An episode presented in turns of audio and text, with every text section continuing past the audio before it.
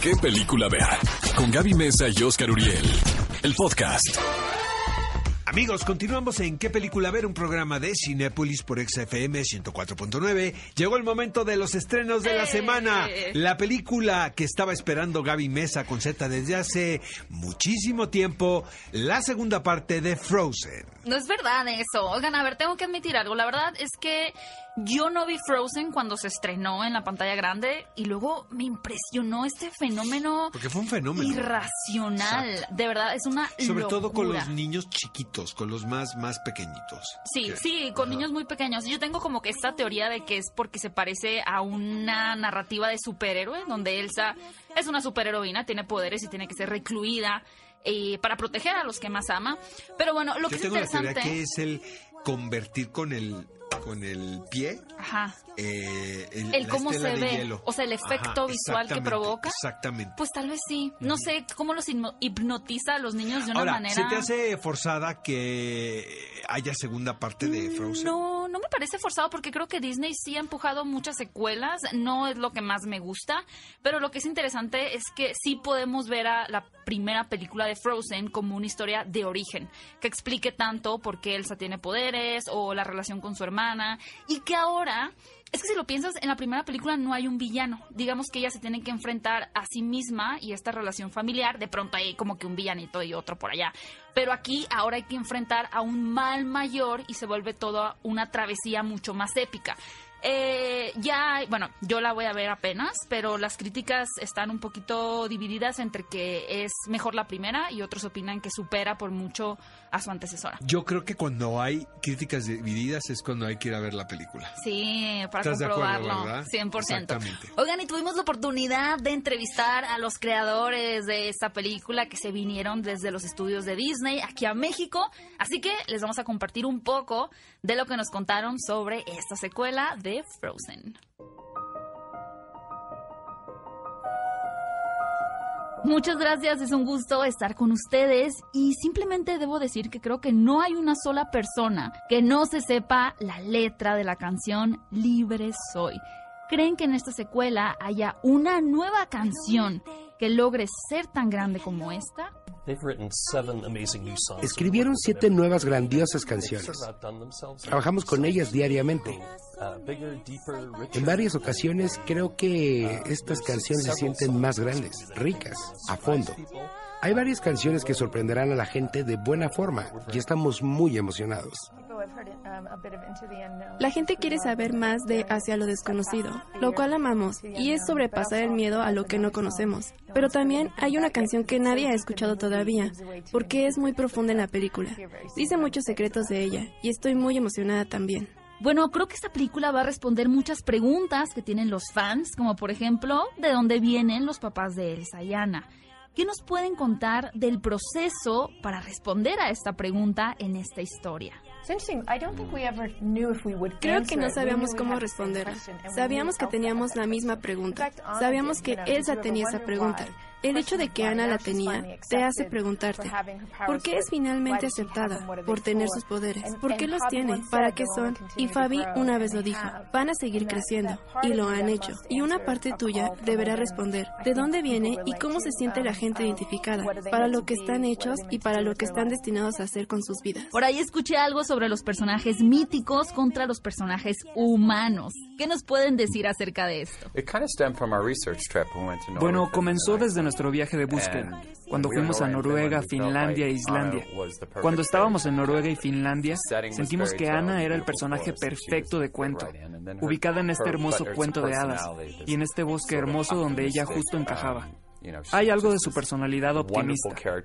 Ella es este maravilloso personaje, una persona ordinaria en un mundo mágico. Y luego pones a Elsa y las pones en Islandia. Es un mundo mítico, peligroso, épico. Y ella encajó justo.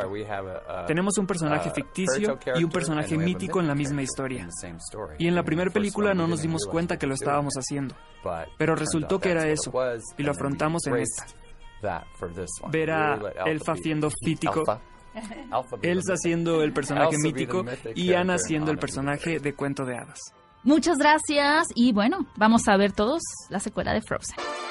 El siguiente estreno de la semana, amigos, es Huérfanos de Brooklyn, Motherless Brooklyn. Edward Norton es un proyecto por demás personal de este actor quien ya había dirigido, dirigió Keeping the Faith, creo que se llama la comedia esta, con Ben Stiller y Jenna Elfman.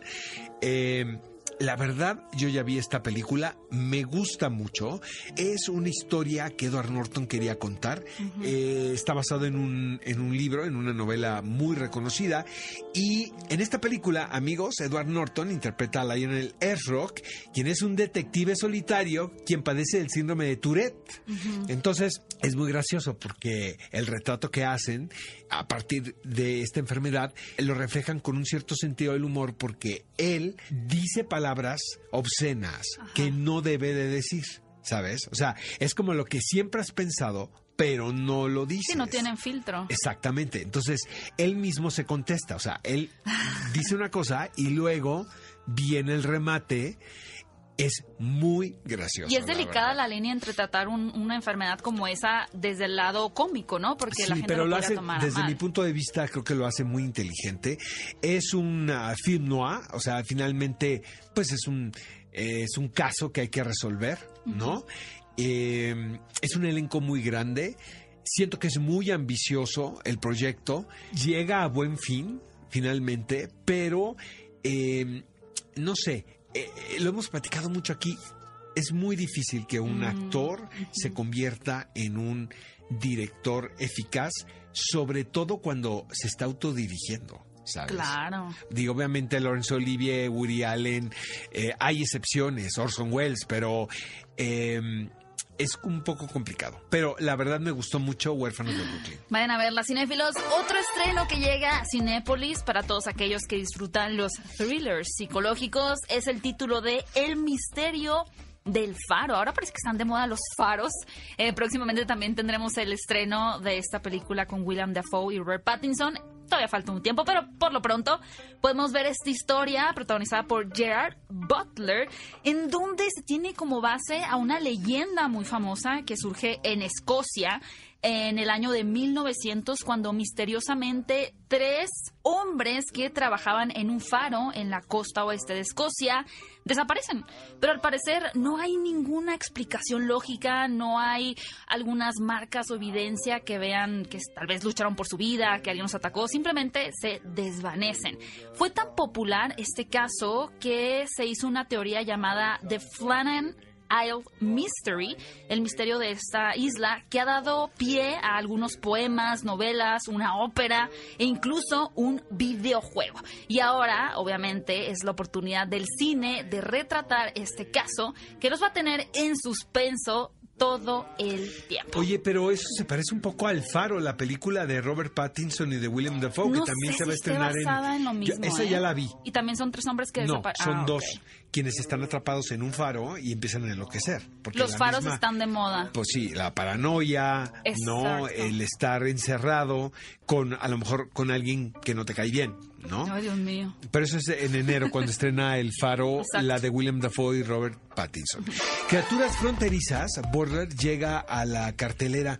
Esta película es sueca, eh, la vi el año pasado y la verdad es increíble. Estuve en el Festival de Cannes, creo que estrenó ahí, en la Semana de la Crítica, y tiene que ver, es un cuento, desde mi punto de vista, es un cuento para adultos. Ok. Porque tiene que ver con estos personajes que tienen una deformación física y que obviamente pues son señalados por la sociedad porque son distintos, ¿no? La tesis de la película es el precio que tiene que pagar alguien por ser distinto. por su apariencia. Exactamente. En este caso es muy evidente porque es la apariencia. Pero, ¿qué sucede cuando te encuentras a alguien que es parecido a ti. Entonces aquí viene el sentido también de comunidad que tenemos los hombres en sociedad, los humanos, ¿no?